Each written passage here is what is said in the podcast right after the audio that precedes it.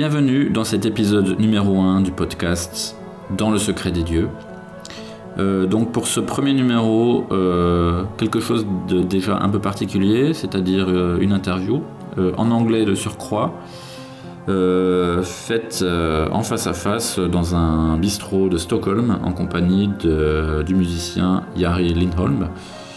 Donc si vous ne connaissez pas Yari, euh, ce sera l'occasion de faire sa connaissance. Euh, il va se présenter en début d'interview. Euh, avant de vous laisser écouter tout cela, eh bien, je voudrais commencer par m'excuser de mon accent français immonde lorsque je parle anglais. Je suis nettement plus à l'aise à l'écrit qu'à l'oral, et ça s'entend.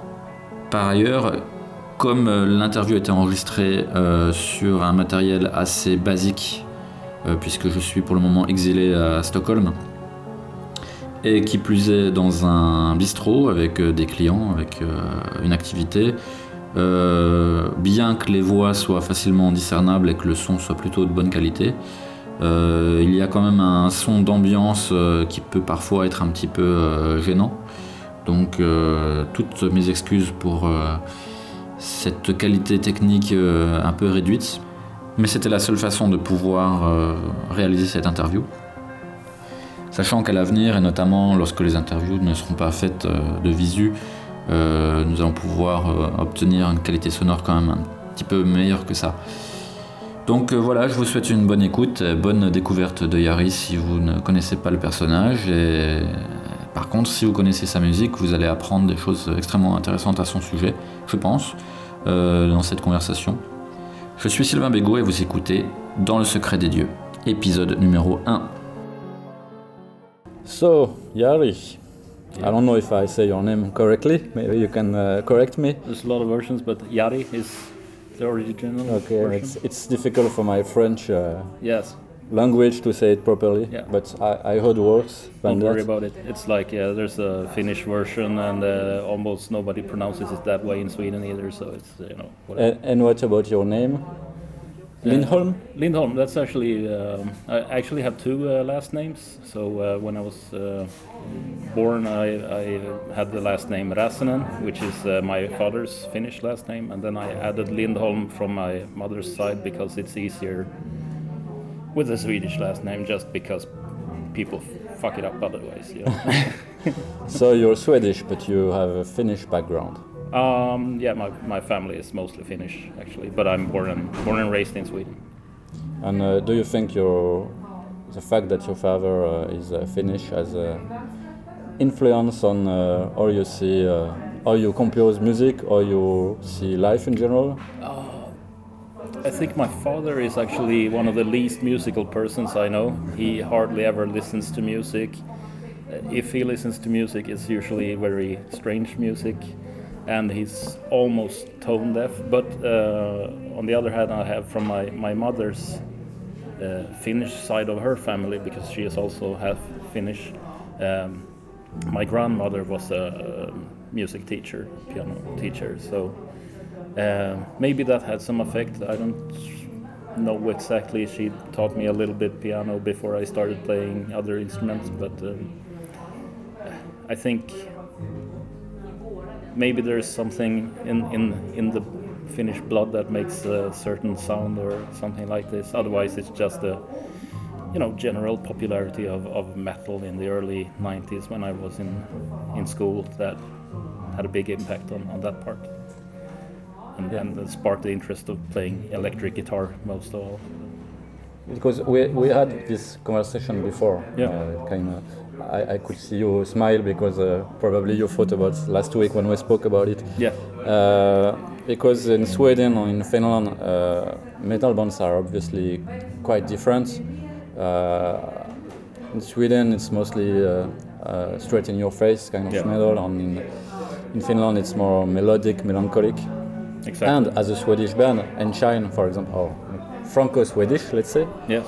Uh, for me, there is a really uh, melodic, melancholic, almost Finnish touch. So, Yeah, hence my, sure. my question. For sure, I, I, I agree. I I think it's something that I myself discovered later on.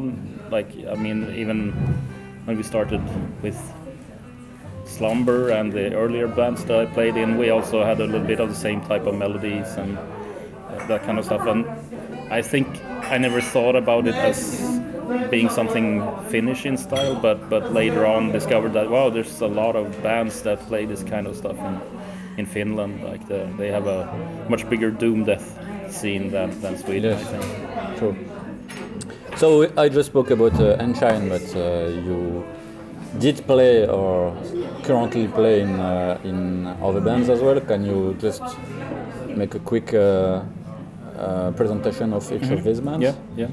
Well, right now there's um, just really Exgenesis as a band, uh, which is uh, slower, uh, more guttural doom death side, less keyboard based and more more of the death metal uh, factor, so to speak. And the um, Seas of Years, it w- I was playing with a, a few years and did a couple of tours, but that's uh, been uh, uh, disbanded now. So, um, but I'm uh, picking up the, the instrumental bit again with uh, doing a solo project right now. So, so that's the next next thing coming up for me.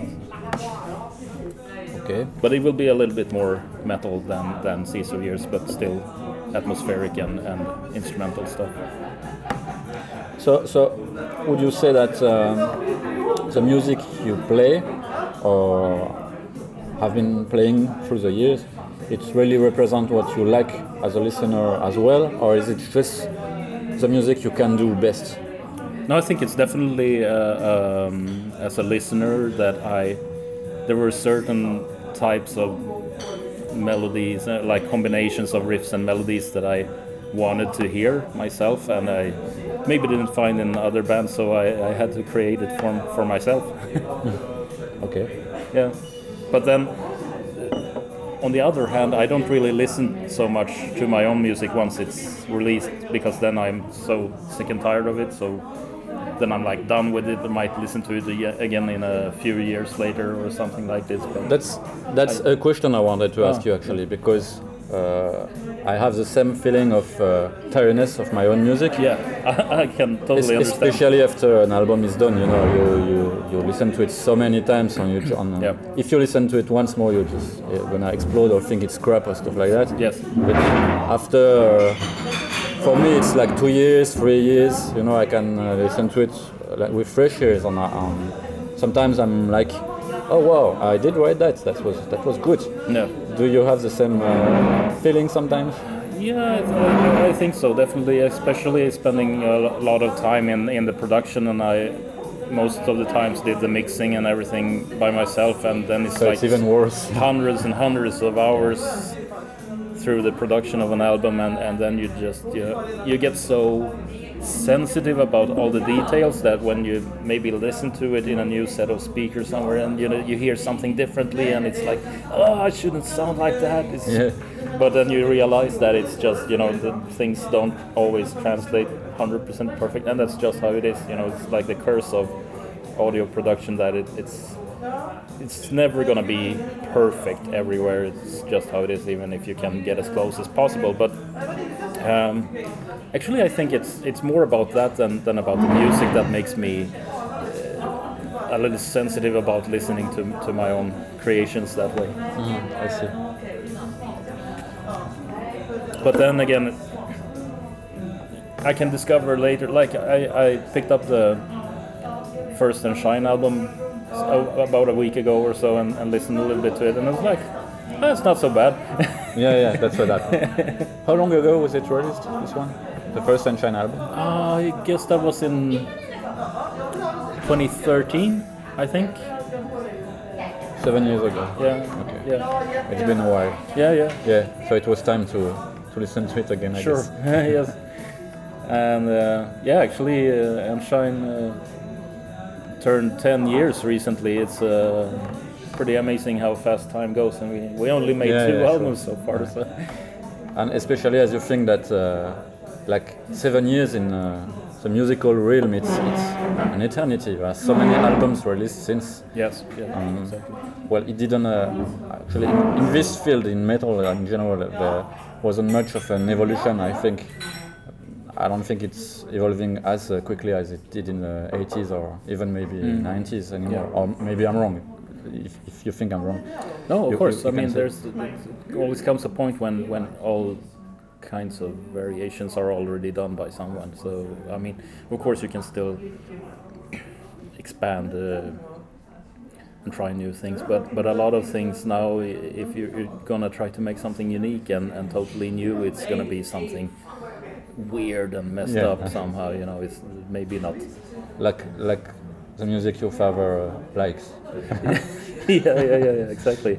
You know, like uh, weird, uh, all the Japanese uh, synth uh, sounds and uh, what, what was the name of uh, uh, Yoko Ono uh, screaming uh, for a microphone? Have you heard that? yeah, yeah, yeah, yeah. It's not really like that though. But that sure is uh, one way to be experimental, I guess. So, uh, well, we said it a couple of times already. You're Swedish. We're, we are in Stockholm, Sweden, and this is a country that has been famous in the metal community for having so many bands and so many great bands and famous bands. So, why is it so? Why are we, why metal is such a, a big thing in Sweden? Why? Uh, uh, why uh, did it work outside the boundaries of Sweden? That, do you have an explanation for that? Um, I think it's not just metal, really. I, I think it's music in general, and, and metal just has to uh, happens to be one part of that. Uh, and uh, I think, like for for my generation, so to speak, um, we had really good access to uh, rehearsal spaces, uh, you know, music education. Uh, it was very easy to to uh, try and experiment with with uh, different instruments and, and things in, in school and such uh, without having to have a lot of money so it, it was available for everybody basically and uh, it was like mandatory that everybody start playing this uh, silly flute that sounds horrible Oh yeah, yeah. and then you uh, can choose like another instrument. Uh, uh, I played accordion for a while there in fourth grade, for example. And Oh. Do you have then- pictures of that? Ah, I don't think so. uh, I hope not. But um, then I yeah then I went to playing guitar when I was around 11. And, you know we had a bunch of electric guitars and amps and everything in in uh, in my school and you know there was a couple of drum kits that I put, uh, like I told you before I put together the two drum Yeah, kits yeah, to yeah. make a double bass drum kit. Metal. recorded some. Uh, I had a little Porta Porta studio with eight channels, so I recorded some uh, cassette recordings with, uh, you know, playing all the instruments, like playing the recording the drums on true channels, and then overdubbing with guitars and bass and stuff. So, uh, but now you're better known as a guitar player, not a drummer. Yes, So yes. Why did you end up uh, choosing uh, guitar? I guess it's just um such an appealing instrument somehow. I mean, guitars are always attractive. Yeah. you know and uh,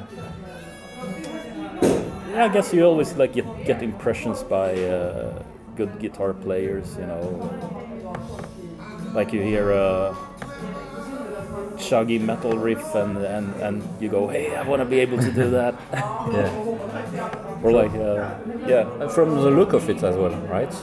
Because for me, when I was uh, a teenager, Yeah. I, I started playing the electric guitar at the age of like 12 or something.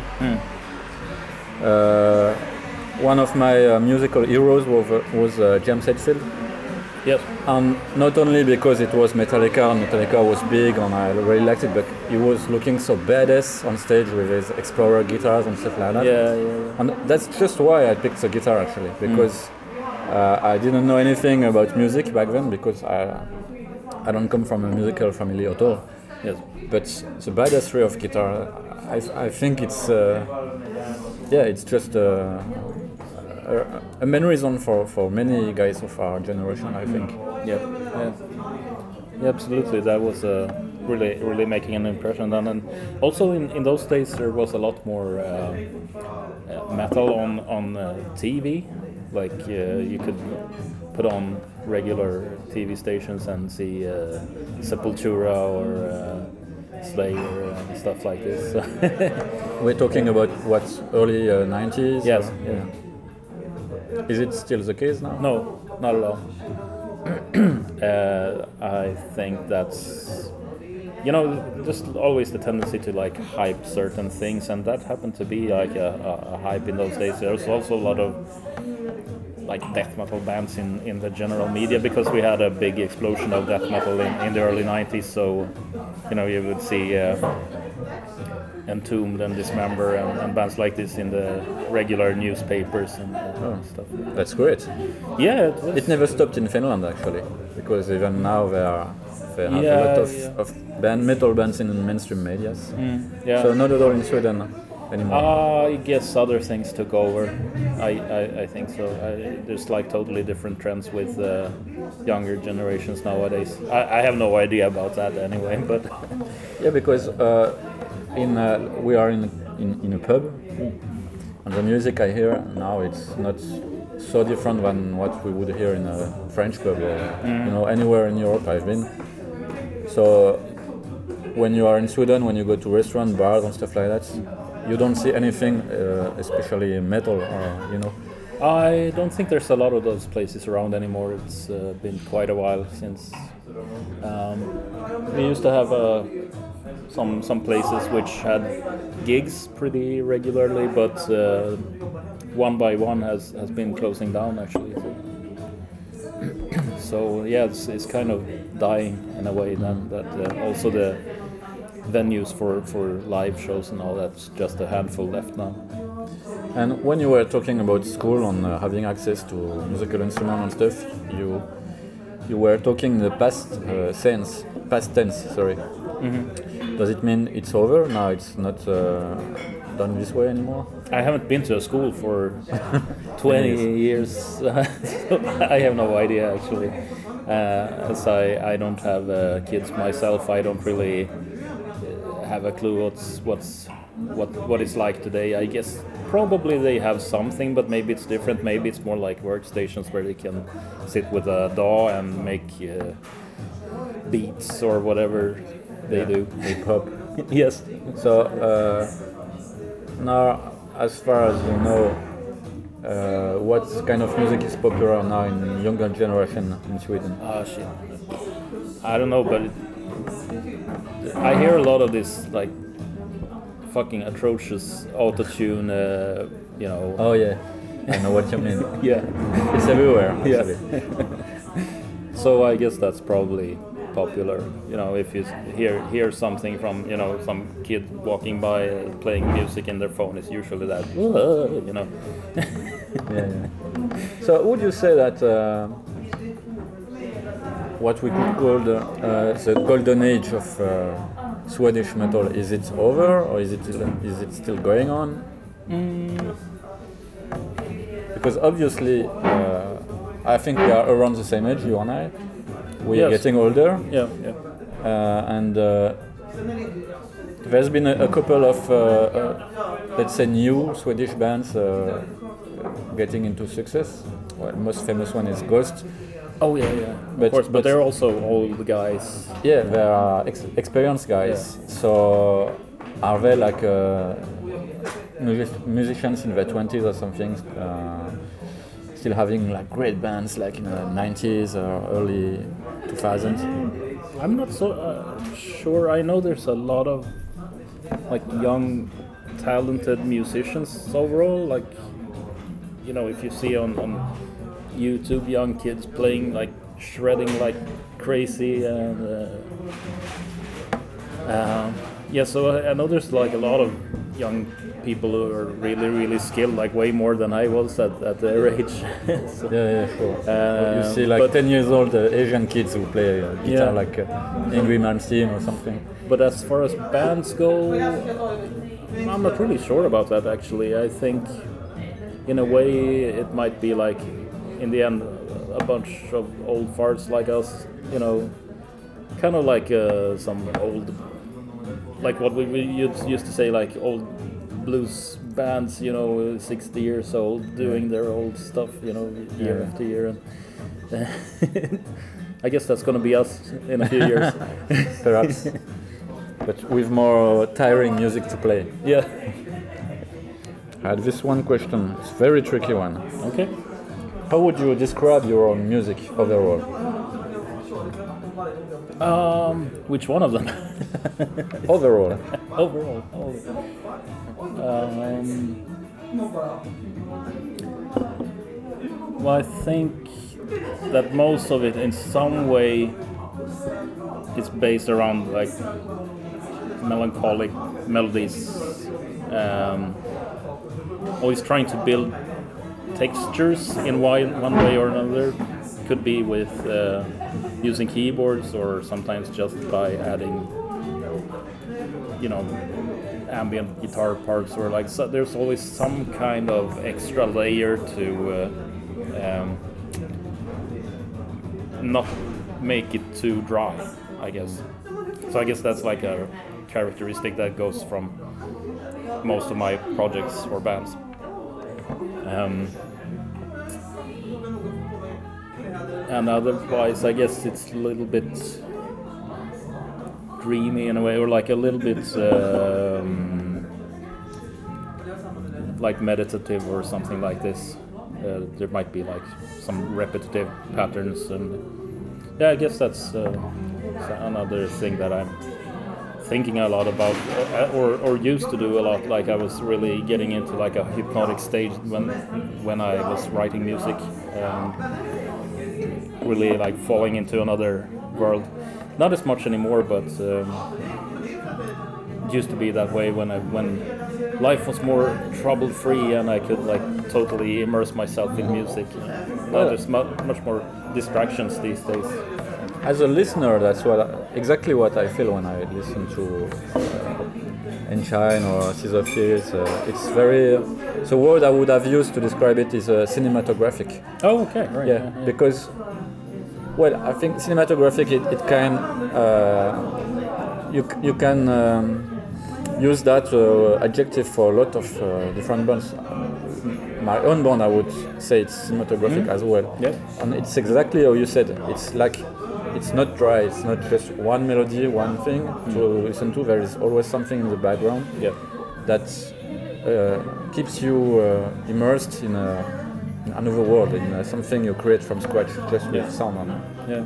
yeah, and that's what I enjoy in your music actually. It's funny you mentioned that because I used to uh, use that actual uh, word to describe it years ago, but uh, it didn't pop up in my head recently. But uh, Cinematographic, maybe. yeah, yeah, yeah. I, I'm not sure why I, I came to think about it just recently, but I think I, I found some old uh, files on an old hard drive and had had, had like written down this particular word in, in some way, or if it was some interview or something. But it just reminded me that I, I used to have that particular thing in mind when when talking about Yeah. music. But I think that's something we have in common is that probably, well, I, I just guess that from the music you, you, you, you compose actually, is that we probably both like music that really takes you somewhere, whereas some people like something that feel, make them feel good or just like dancing and uh, they don't need a lot uh, happening. Uh, they don't need a lot going on. They just need something simple with a nice beat and you know they just feel happy about it. I know a lot of people like that. And that's why they like certain types of music that you know I don't feel too attracted to, even in metal in general. Uh, there's a lot of uh, I don't know. It's just one example like uh, thrash metal or something. It just uh, only riff based. I like riffs as a guitar player, but sometimes after a while it gets annoying uh, yeah. for me because it doesn't uh, get me anywhere. You know, I'm just lis- listening to some guitar player playing very well the guitar. And, you know, after a while it gets old for me. I can uh, appreciate that when when it's done in a masterful way that where you can get away with that simplicity. I can really appreciate that. I, I uh, sometimes wish I could do that. I haven't really managed to, to, to get there myself, but um, it would be interesting to, to experiment with uh, with uh, something more uh, raw in a way and. Um, and see how how how interesting can you still make it, Yeah. like in, in the bare bones riffing. Yeah. Yeah, because you yeah you would have to change uh, your comfort zones limits. Yeah, yeah, I guess exactly, exactly. It might happen someday. We'll see. Actually, I, I have tried that already. Yeah, I have, I have tried to make um, how is it called a synthwave record Oh yeah. because I really like it. You know, I like uh, Carpenter Brut that stuff. But after a while, I just thought it was sounding too much like uh, uh, Monolithe, but in uh, with, only with synth. You know, so I thought, okay, maybe it's not the, the time. Yeah. I'm still in my comfort zone. Uh, you know, uh, Yeah, yeah. maybe I'm not ready yet to to to get out of it. Uh, I, you know, I uh, I kind of get back into it uh, automatically. You know, I Mm. just can't stay out of it. Yeah. But I would be interested in uh, hearing uh, stuff you do outside of your own comfort I, zone. th- I, th- I think it's going to happen. Actually, I think it's uh, more likely to happen than uh, than I would uh, um, anticipate myself. But the, there's some some things where I've experimented a little bit with this that might become something um, that's actually going to be released. And, so, oh, good. so we'll, we'll see. Maybe next year or something. Okay. There's a lot of stuff coming up, you know. But but what what kind of music would it be? Um, Or is it I'm too, gonna keep too early that- to say? Uh, yeah, it's too early to say. Okay. Yeah. No problem. Yeah. Um, so we talked about it earlier. You are a guitar player. On personally, I think you you are one of the guys uh, in this field who really has a, a personality as a guitar player. And I, I, re- I really think so. When I hear your lead guitars and uh, even even rhythm guitar, you told me once that you, you had troubles in the past to find another guitar player for your band because they can't play what you are actually composing because you have your own style. And I think it, it's, it's, it, it really shows you know on, on the records. So um, how do you feel about that? Do you do, do you realize it? Did you try to to, to have your own style or did it just happen by chance? Um, I think that um, I'm aware of it as far as as, uh, as riffing goes, especially because there's uh, like certain ways of using chords that are not so common. Um, but actually, it's not totally unique either. I mean, it's it's it's. Um, probably originates from Opeth, you know, like having big, colorful chords with full distortion. So Yeah, yeah. you know, that's that. It's just that I changed the rhythm, like the way of phrasing it. But but that component comes basically from from Opeth, I guess. and then just um, yeah, made made my my own interpretation of, of, of that idea, I guess. So because that was pretty special and, and unique when they started doing that. You know, it went from the just using power chords Yeah. to to uh, you know making it bloom a lot more. And uh, My Arms, Your Hearse album from yeah, that one, especially right? yeah, yeah. yeah. And also, uh, I mean, there's a lot of black metal bands that use like the minor chords and do that kind of riffing, but I just don't just use minor chords, but you know, all kinds of weird chords. So, and uh, yes, a, lo- a lot of um, metal guitar players are not used to doing like these grips where you really have to strain, like s- stretch the hand across the neck and maybe like mute one string in between two other strings with the back of your finger, stuff like that. That's why it's really difficult to, to Yeah. find someone who, who, can who's comfortable with the, doing that. Actually, it's more maybe like acoustic guitar players might be more used to that kind of thing.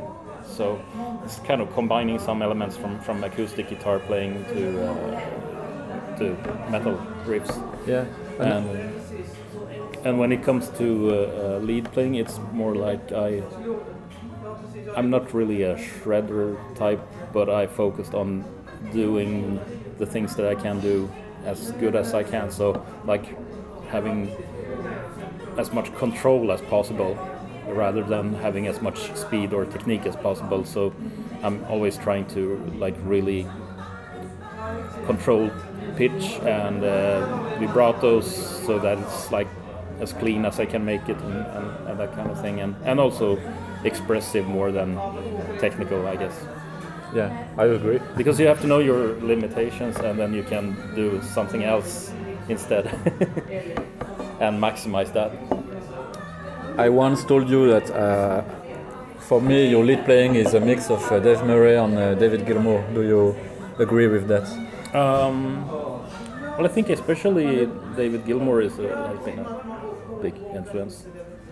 I listened a lot to the um, Division Bell album, for example, uh, around the early 2000s, and uh, so that's been an influence already from the from the very first albums.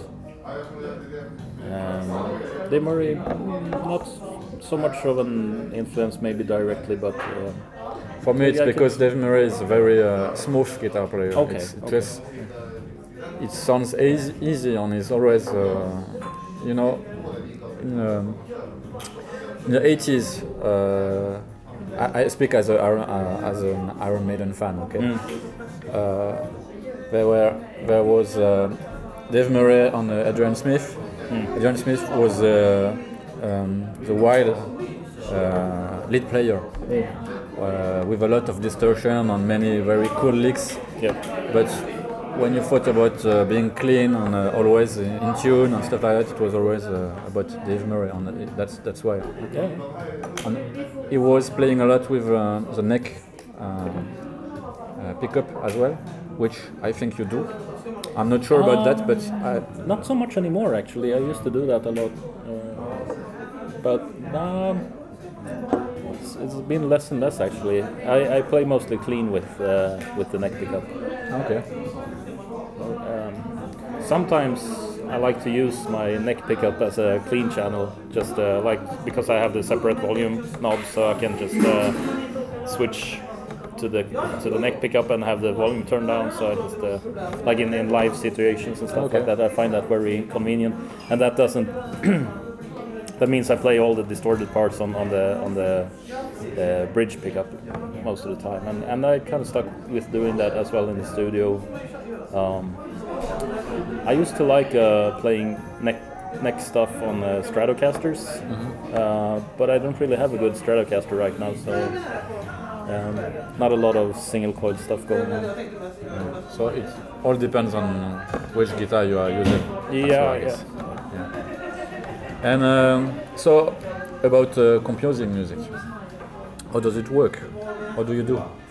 Do you use uh, software or just your guitar uh, piano? I don't know. Um, I try some different. I tried a lot of different uh, ways uh, in the last years. Actually, it it used to be a lot like either you would make something as a band in the rehearsal space, like way back, or maybe programming things and you know doing the, the whole studio pre-production thing and all that. Um, for the Exgenesis album, some of the songs there I only recorded guitar riffs, like whole songs on guitar, and then sent it to, to Christian. He did his thing on top of that, and uh, um, yeah. So because I was so bored of, of programming drums, it's so boring, you know. I know. So uh, yeah, I just thought of like fuck it. and uh, yeah, I think that worked out really well as well. So uh, it's it was more inspiring at that time to do it that way. So I could just uh, do my thing and, and uh, let everybody else do their thing. And so then, um, but most of the time, it's it's from that thing like sitting by yourself. It gives it a, some somewhat of a different focus anyway uh, when when you're uh, just by yourself writing music because you, you, you can really get a different mindset if you're alone Yeah, yeah. and that, then it often re- results in this thing of using uh, program drums and stuff. So now you you use both methods or just one of them, or it depends. Um, you know, it de- depends a little bit. I, I well, also, um, I, I think something that I really like to do, uh, that I would like to do more, is like just jamming with a drummer and um, coming up with stuff on the fly, so to speak. It's uh, not always we have the chance to do that. Like for example, if in some projects there are people spread around the uh, uh, around the world in other countries and stuff like that, then you cannot do that really. But um, it's uh, it, I, I, I- like those two, two things the best. I think that like coming up with the riffs together with the drummer or composing at home by myself, um, and that may or may not include uh, programming stuff. So Okay. depends on what kind of mood and what, how, how much patience I have. And uh, how does it work uh, specifically with Enshine? Because I know that Sebastian, Yep. on you, you are uh, meetings. Uh, you have meetings uh, in France or in uh, Sweden Yeah, from time do. to time, and you are actually composing music together. So Yeah. how do you do that? Um, well, usually, uh, for for example, the Singularity album, we did a lot of the the thing with uh, programming and uh, putting riffs on that, and just that we did it uh, as a duo, so to speak. Where we we usually, um, I went to France a couple of times uh, for that album to to write, and usually we would do. One song in one day and then one song the next day and so on. So, and we did that twice. Then we added in a couple more songs that I had done by myself. Um, there's uh, on, on the new material that we have. There's a lot of songs that I've written by myself at home and so. But there's also some uh, some stuff that he has uh, written from from uh, the start and that we worked on when, when he came here last time. And, uh, so. Okay. And uh, you know, as someone who writes music on my own, like 90% or 99% of the time, I just don't imagine how two guys that compose music can be together on uh, not jump at each other's throats, you know, to to impose his own ideas. So, how do you manage this, uh, you know, uh, creativity burst that sometimes need to be in control of one yeah. leader or Yeah, I think uh, I think usually it's because we focus on different parts of it. Like my, I might focus on the guitars, he might focus on a keyboard thing or, or a vocal thing, or you know we don't really interfere in each other's thing, but we more like complete it instead. So, and I think that sometimes one person's idea can, you know. Like if he has an idea, I can feed off of that and get new ideas to develop further. So I think that that can be beneficial sometimes to have someone to um, bounce ideas with. Um, I don't think that's a problem really. okay. So Good. I mean, it's very different depending on what you're, you're doing. But in, in the case of Enshine, I, I found that I prefer doing it this way that we write stuff in real time together. And, uh, um, even if we do a lot of individual work on that as well. But I guess that's also why it's uh, taking quite a lot of time because it's uh, it requires that either I have to go to France or he has to come to, to Sweden. So. Yeah. But did it happen that uh, either him or you um, doesn't like uh, what the other guy brings to the table? No, of course that happens occasionally, but very rarely actually. I, I don't think we discarded too many things. There's like this one song that didn't make it on the first album that a lot of people are always asking about. and that was one that I discovered. But actually, that's one that I wrote myself. Um, he, he did the vocal parts on it, but. Um, but yeah, we didn't really scrap too much of our ideas when it. It's usually kind of um, in, in a pretty good state already when it when we present it to each other, I guess. So. You are not only a musician, you are also uh, a sound engineer, and you have been doing mixing, not mixing and mastering not only for your own project but also for other bands, Yes. uh, including mine. So, uh, how did you come to get interested in that and uh, be able to do it? Because, of course, it's a it's not an easy thing to master. no, It requires skills. Yeah, it's a long, long learning process that never stops. I uh, like I was telling you before. I had the um, Porta studio, the eight-channel cassette Porta, when I was. Um, uh, yeah, I don't remember how old I, I, I was when I got that one, but um, sometime in like maybe eighth grade or something like that. It's pretty early, but. Um, yeah, I was just checking out some music stores, and uh, you know, I was always fascinated with these. Uh, you know, they still had the reel-to-reel machines with uh, eight tracks, and I was like, oh, I want to get one of those. and um, but yeah, finally I got that that cassette port and started recording my own stuff, and I, I guess it's just re- liberating to be able to record yourself.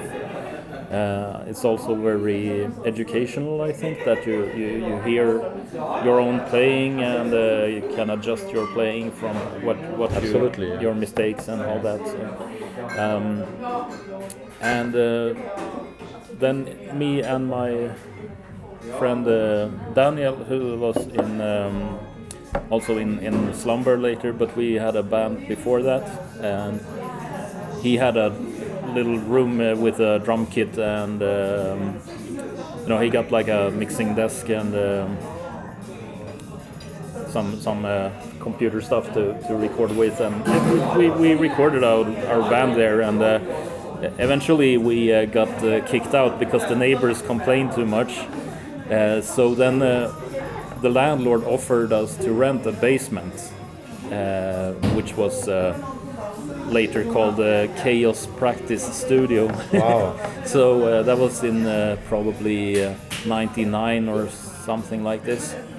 Um, yeah, so so by making noise and annoying the neighbors, we got lucky, and the landlord gave us another place where we could make as much noise as we wanted. So, and uh, we recorded a lot of stuff there, and I started recording some other local bands, and uh,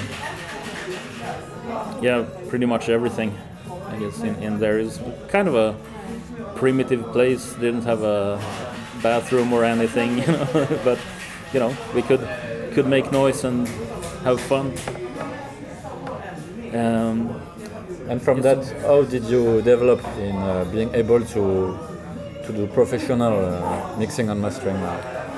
Mm, I think it's only really in uh, the last few years that I considered my work being uh, like on a level where I can can really um, feel confident about it actually because it hasn't been my full-time profession. I always had other jobs on, on, on the side so uh, it's taken a longer time I guess for, for me to come to that point where I th- think that okay this is something that I can uh, release on an album and, and uh, be, be confident about that the result is, is good. Uh, on the level that I think an, a real album should have you know so. Uh, I think that after uh, I was still struggling a bit with that when we did the Singularity album, which is only uh, five, Five years, years old, ago. Uh, I was still struggling with um, my mix is not coming out the way that I wanted them. Maybe like I, I hear it one way in the studio, and then I can come home with it and you know frustrated about it. It's not you know translating the way I want. And uh, after that, I decided to move my studio to my uh, home, and so I could work on it more freely anytime I wanted, and I don't have to like travel across the city and all that stuff. And that really uh, uh, kind of revol- revolutionized the process for me because uh, it was easier for me to hear what I was doing at home than in, in the old studio. Actually, the, I, I got some monitors and stuff that I'm more familiar with that sound more more familiar to my ears, like what what what usually comes out of the um, consumer end of, of, of the Yeah, yeah, sure. Yeah. I understand that. so um, yeah, I think that that really changed it for me. That I was able to say that okay, I can can do stuff that I think is uh, something that I can sell to other people as well. You know. So before that, I, I did a lot of recording with some you know local bands and, and mixing and stuff, but the results weren't as consistent. I think it was a little bit more hit and miss. Some of it's good, some of it's crap. Well, having uh, given you two albums to mix for Yep. my own uh, compositions, what I thought was different with you uh, compared to other engineers I worked with is that you had an instant understanding of the music. Like for example, when uh, some of the older Monolithe album, I when I got the first mix, I had a lot of feedback to give because uh, I usually know what I want and uh, I, I, I go in very um, through a very long list of details like please put some more reverb here or you know more delay here.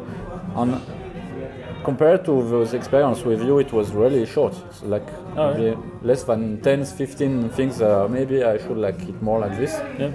and uh, that's what I appreciate with you is that probably cool. because you are a musician as well, which is not the case for every uh, engineer, but Yeah, yeah. Well, I had some warm-ups as well as I had uh, I had been listening to a couple of your previous albums before, so I was.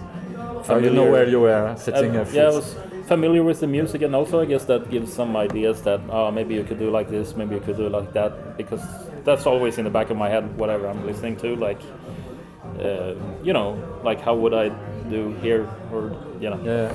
well, uh, actually, I really appreciate that because, uh, especially on uh, Octacore, our latest album, there are many places where the way you handle the lead guitars and stuff like that it was actually way better than uh, my idea of it.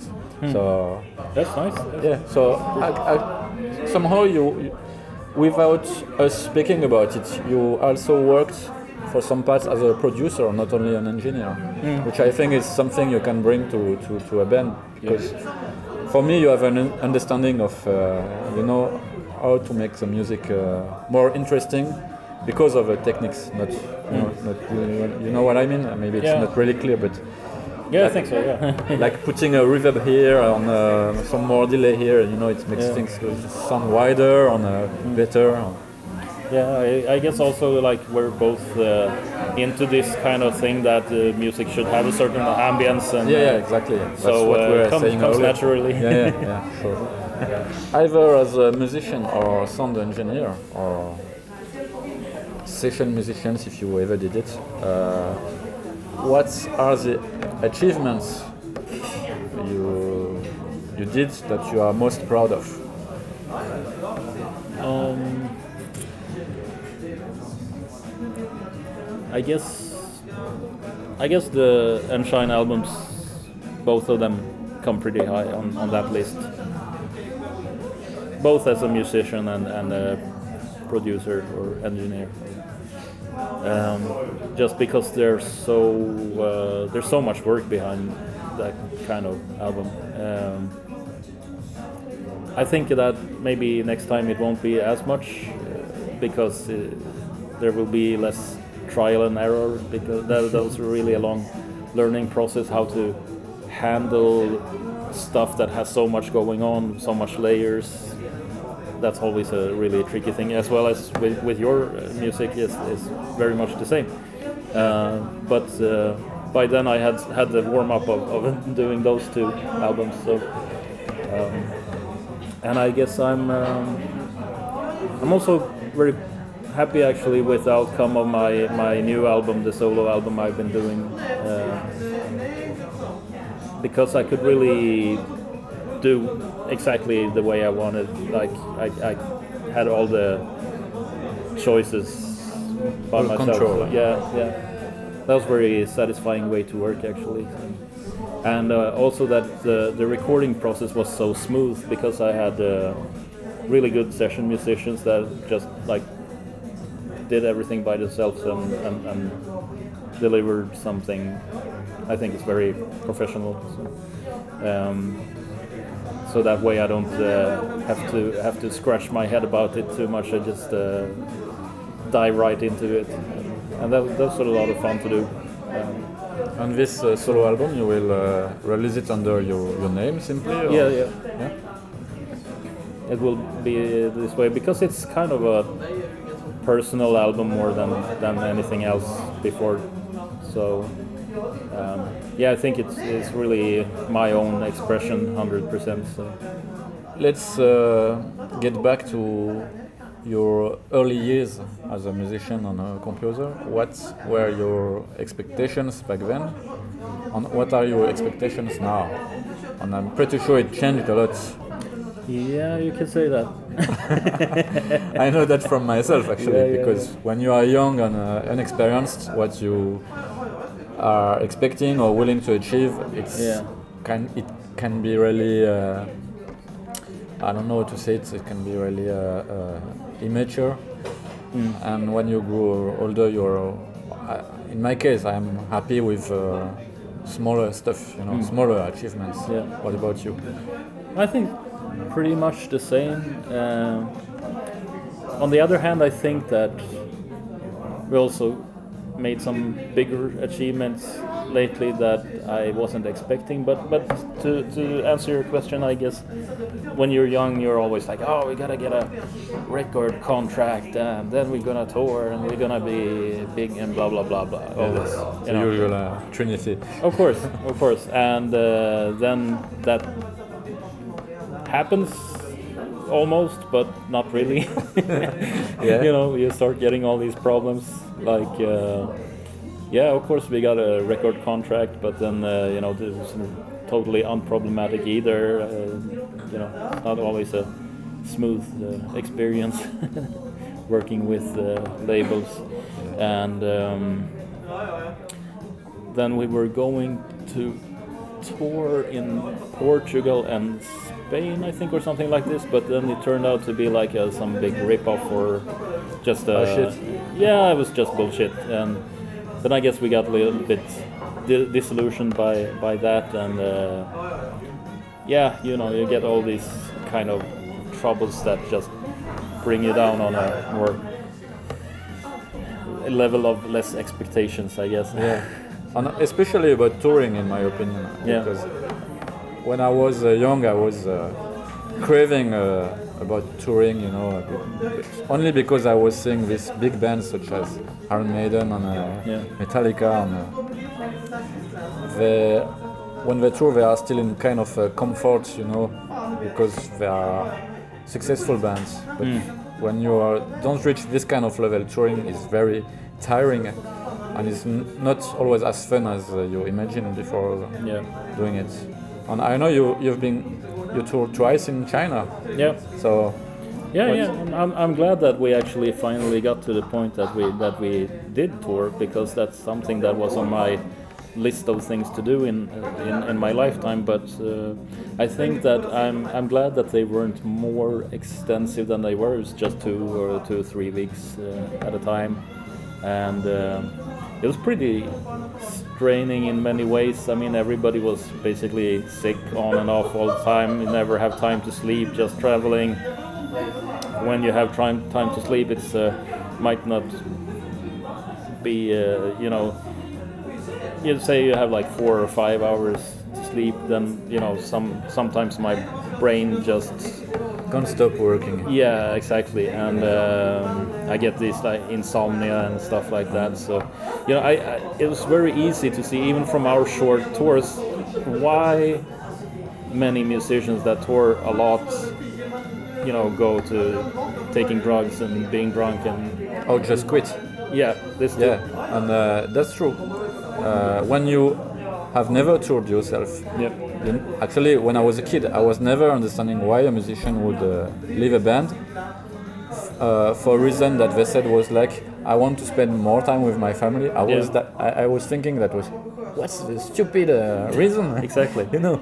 But when you actually toured on, you know, you you know how tiring it is and uh, how sleep deprived you you, you get. Mm-hmm. Uh, then you understand. You, you think maybe it's not that worthwhile because Yeah, yeah, yeah. so short amount of time you have fun on stage. It's followed by like 23 hours of uh, of uh, tiredness, Oh, sure. traveling and Yeah, stuff like that. But uh, I have to say though, I, I had an amazing time in many ways. But also, um, like the schedule is pretty much every day, like going up really early, then traveling somewhere, then you know doing the sound check, then just staying four hours in the venue waiting to play, or maybe you go somewhere else. But you know that time between the sound check and the, the gig is actually also just uh, anticipation and you know you can't relax and uh, this whole thing so it's not like you just go and have fun you know because you're always like tense and Yeah, that's true. and then you do the one hour maybe of playing music maybe hang out afterwards for an hour and then it's like just go back try to sleep and then do the same Yeah. thing over and over so um, it's not like a, a lifestyle i would choose to do permanently but you know like once a year it's okay yeah, yeah, I agree with that. That's why staying a kind of amateur musician in the sense that you and I we don't make a living out of it. yes Uh, well, it's not at all. That's what why I was asking. What were your uh, expectations when you were younger on uh, what they are now? Because now that's in my case, I am more experienced. I would never have liked uh, uh, a life like this. I am, I'm pretty sure of it. Just like you said, Yeah. touring once a year, like for a week or two, it's it's it's okay. It's perfect. You know, it gets you out of everyday life yep and you get a lot of uh, fun and experience. But it's so tiring that doing that uh, as a regular job, you know, I wouldn't, st- I wouldn't like it at all. Yeah, exactly. Now the whole um, thing about like getting to see some parts of the of the world and not being a tourist is pretty cool, I think. Oh yeah, because for me it was really frustrating because with Monolithe we toured in Japan. Oh, and we almost well not everybody in the band but uh, me and uh, some of the guys in the band we we could never visit. So it was really really frustrating to you know to be there and not be able to enjoy uh, you know just walking in the city or going to a good restaurant or yeah. you know so well i guess uh, perception on this is different from person to person Yeah, yeah, yeah. Well, we uh, when we did the last uh, Caesar Years tour, we actually took some days off uh, after the tour in Tokyo. So um, you know, we stayed there for I think five days or something just to to hang out because you know we're there, we take the chance and uh, Yeah, that's do good. Some. Uh, sightseeing. I mean, of, of course, if you tour all the time, you can't do that because that's not economical. But um, we kind of combined the tour with a little bit of vacation on the end. That was that was really amazing. Yeah, we try to do that as well, but Yeah. it's not always the case. Like Yeah. for example, we tour one and a half year ago, with a Norwegian band Abyssic Hmm. on uh, all the eastern parts, on uh, let's say Italy parts. I didn't see anything uh, of the countries we visited, except you know from the window in the, Yeah, the yeah. van. Yeah. And for me, it was really frustrating. Some of the guys in the band, they don't really care. But for me, who likes to travel, you know, as a tourist, it's really frustrating, you know, to be like in Zagreb. It was the first time I was there. I couldn't see the town. I was in. We played in Milano. Never been there. I, we just played right outside the town and uh, never actually saw the city. So you know, Yeah. uh, it's, it's kind you are there, but you you have something to do and. Uh, Of course, yeah. Uh, doesn't give you much of an impression of what the what the actual life in, in this place is like. So. Are there any musicians you'd like to work there with? And you can go into Fantasyland if you want. Oh yeah, yeah. Yeah. You know, I, I, I got that question a few times before, and um, uh, usually I bring up maybe like Devin Townsend would be cool because he's like you know the musician and producer of, of many talents and uh, just seems like a weird and fun person. so that that would be interesting for sure. And um, um, yeah, somebody asked me about uh, like my if I would put up a lineup of. Um, you know, like a, a band, Yeah, you know, all-star band or something yeah. like that. I don't really consider myself like part of an all-star band, but uh, um, basically like uh, Gene Hoglan, David Ellefson, and uh, Yes. So far, so good. yeah, and Richie Faulkner from Judas Priest. Oh, okay. Yeah. Why him? Uh, I just like his way of riffing. You know, it's, it's like uh, got the kind of control of, of playing somehow that you know I, I strive for in my own playing. Sometimes when when I occasionally play heavy metal riffs, you know, and I'm, I'm just kind of a fan of Judas Priest, I guess. Okay, okay. I didn't know that. Yeah. Yeah, I thought it was. well, I it was not that obvious knowing your. Well, I don't know you that well, but uh, from the music you play, um, I, I wouldn't have guessed uh, this uh, this player especially. I like to make surprises. Know? yeah, I see that. okay, and uh, who would be the singer? I don't know actually. I, I, I never have- figured that to- far out. You have to pick one. No, do I really? Yeah. Shit. I didn't pick one last time because I, I thought it was just like uh we could just jam and stuff. But um, soon as soon as you add vocals, it becomes something totally different. Yes, of course. And uh, like otherwise, it's very flexible. You can just do whatever you want. And, and uh, lately, I've been so so much into instrumental stuff that uh, I really have a hard time to, to do that. yeah, but don't try to escape the question. You Ah. have to pick one. or if you want uh, the question to be easier, I can uh, pick four and you choose one of them. okay. Yeah. Okay? Okay. So first one is uh, Bruce Dickinson, Mm-hmm. but you can choose any uh, time in his career. Okay. Second one, okay, another uh, great voice in heavy metal that would be Rob Alford. Mm-hmm. Mikael Åkerfeldt. Mm-hmm. Or okay, let's pick a French one. Oh. Maybe you won't know him. It's uh, Joe Duplantier from Gojira. Have you ever heard Gojira? Yes. Yes. Okay, one of those four. Uh, well, I, I would have to choose Rob Halford Rob Alford. Okay, yeah. Why? for sure. I would. No big I- surprise actually yeah, because yeah. you said earlier you like Judas. Yes, exactly. So you're more a Judas Priest guy than an Iron Maiden Yeah. guy. For some reason, I just find it uh, there's a little bit more. Um, it's a little bit more aggressive somehow Yeah, than, than Iron Maiden, and I, I just like that, you know, like raw. Well, it's the opposite for me. I'm more a Iron Maiden guy, but that's mostly because I listened to Iron Maiden first when I was a, a, a boy. I started to listen to them very early on, like at 10 or 11. But Judas Priest, I discovered them much later, so Yeah. it didn't click as much as Iron Maiden. Yeah. And there's also like, I mean, Iron Maiden is a little bit more uh, homogeneous in their style, uh, while Judas Priest changed a lot.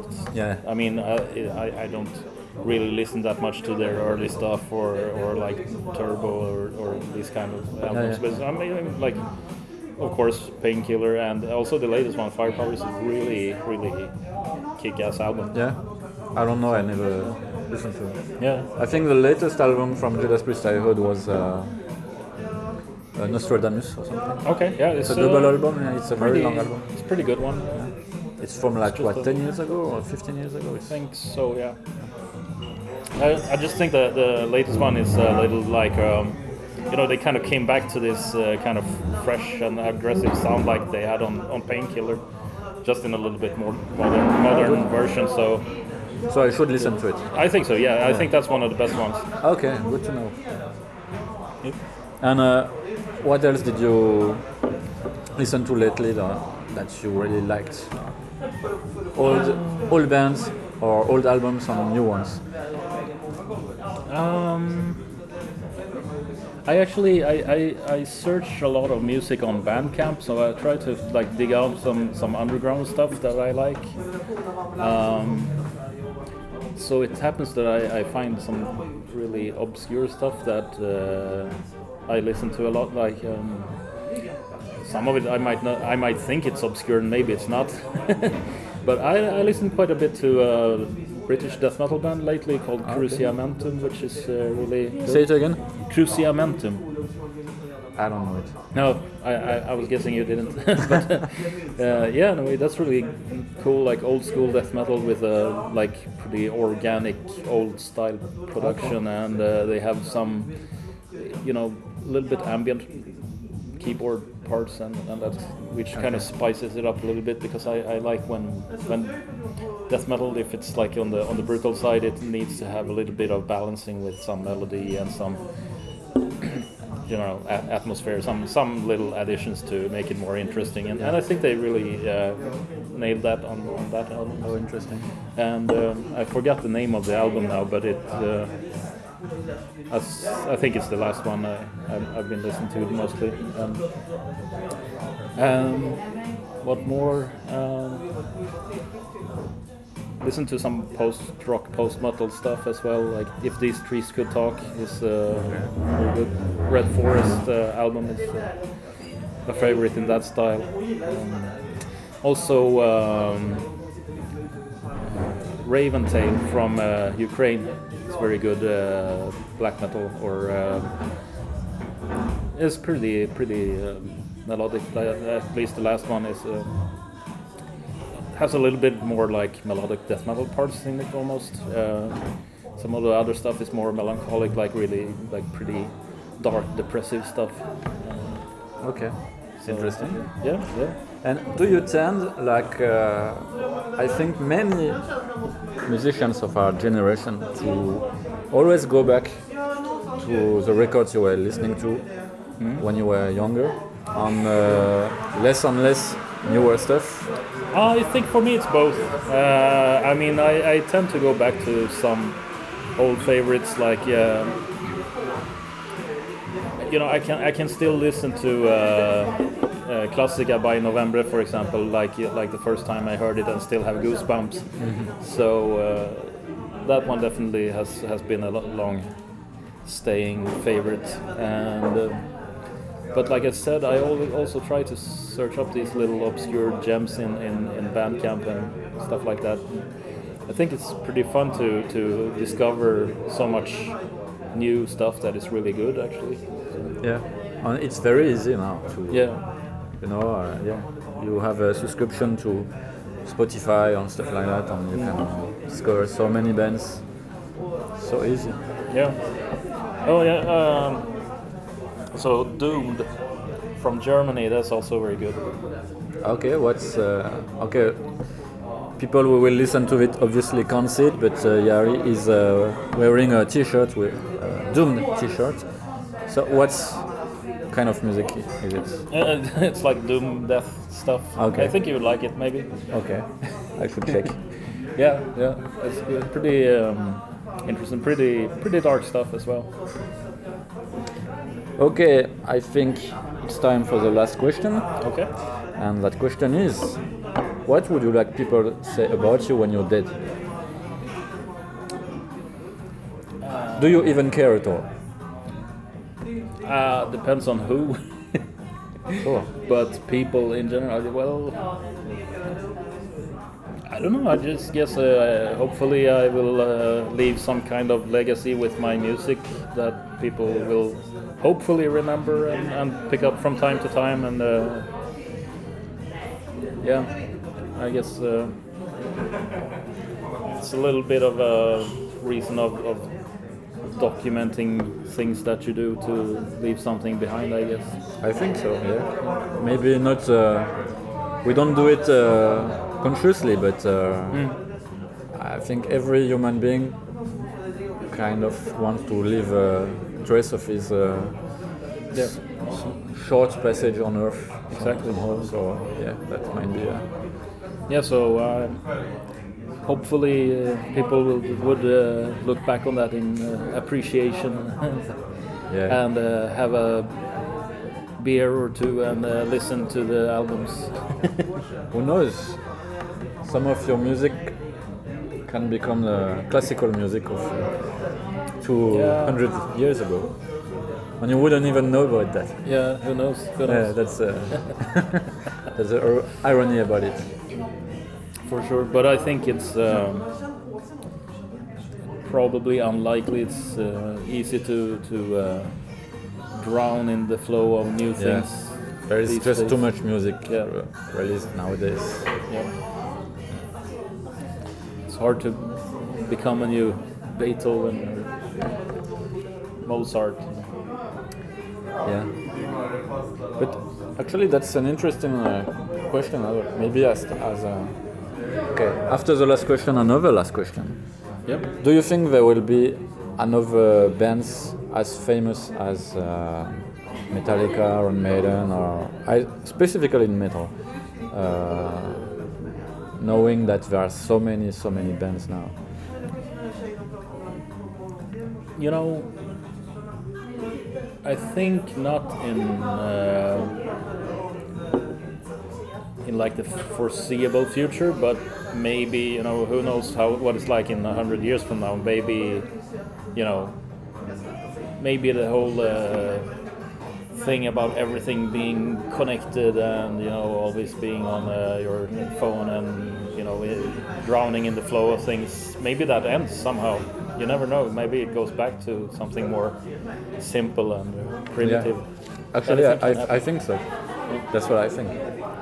I think uh, probably like big festivals or big gathering of people going to see the same band will just disappear somehow.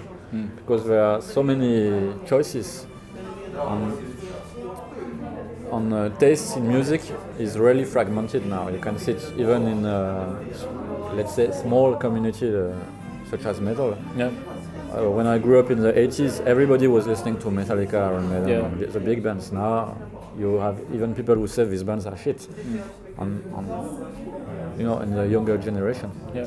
And they like, I like my my band, my my uh, 10, 20, 30, I don't know many bands, and uh, nothing else.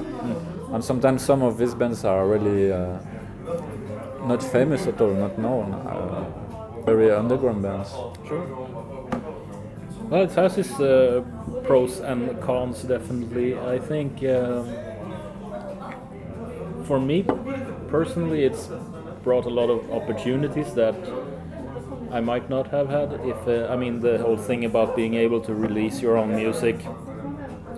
uh, It has worked out much much better for me than uh, the previous way of, of being dependent on labels because that didn't work out very well at all. Uh, while um, you know the the whole thing uh, of, of doing like digital releases on your own and all this actually is the, the result is pretty good for for for me comparing to uh, what it might have been if we were on like a medium-sized label.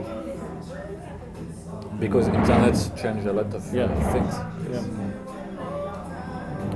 But um, yeah, what I'm thinking is that you know the world can maybe revert back to uh, more like it was before. You know, because of something happening. You know, you know, don't know how this. Uh, pandemic thing will Yeah. affect things uh, maybe suddenly uh, people realize that it's uh, really harmful to be on your uh, internet all day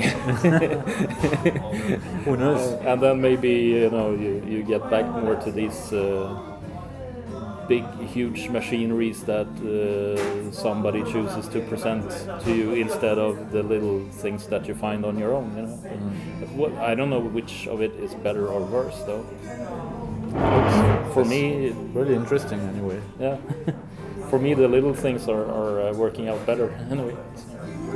Yeah, when you are one of the little things, of course, it's better. Yeah, because uh, it's it's it's, uh, it's never been easy to be in the big league. yeah It was not before, and it certainly isn't uh, anymore. Yeah, yeah, sure. It can only have so so many people in that big league. Yeah. Okay, wise words. so thank you very much for the Alright, thank interview. you. Thank you.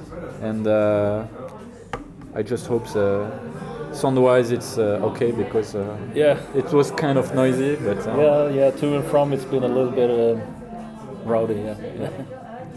thank you very much. All right. Thank you. Cheers. Cheers. Voilà donc pour l'interview avec euh, Yari. J'espère qu'elle vous aura intéressé, bon, ce qui est probablement le cas si vous êtes arrivé jusque-là. Euh, N'oubliez pas d'aller jeter une oreille sur la musique de Yari. Quel que soit le médium avec lequel vous écoutez ce podcast, la description de l'épisode devrait vous aider à trouver votre chemin.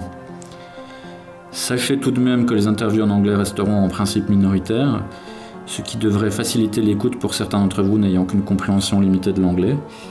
Le podcast a de toute façon pour vocation de rester francophone, sauf cas exceptionnel. En tout cas, merci d'avoir écouté le premier épisode de Dans le secret des dieux, et je vous dis à très vite pour de prochaines aventures.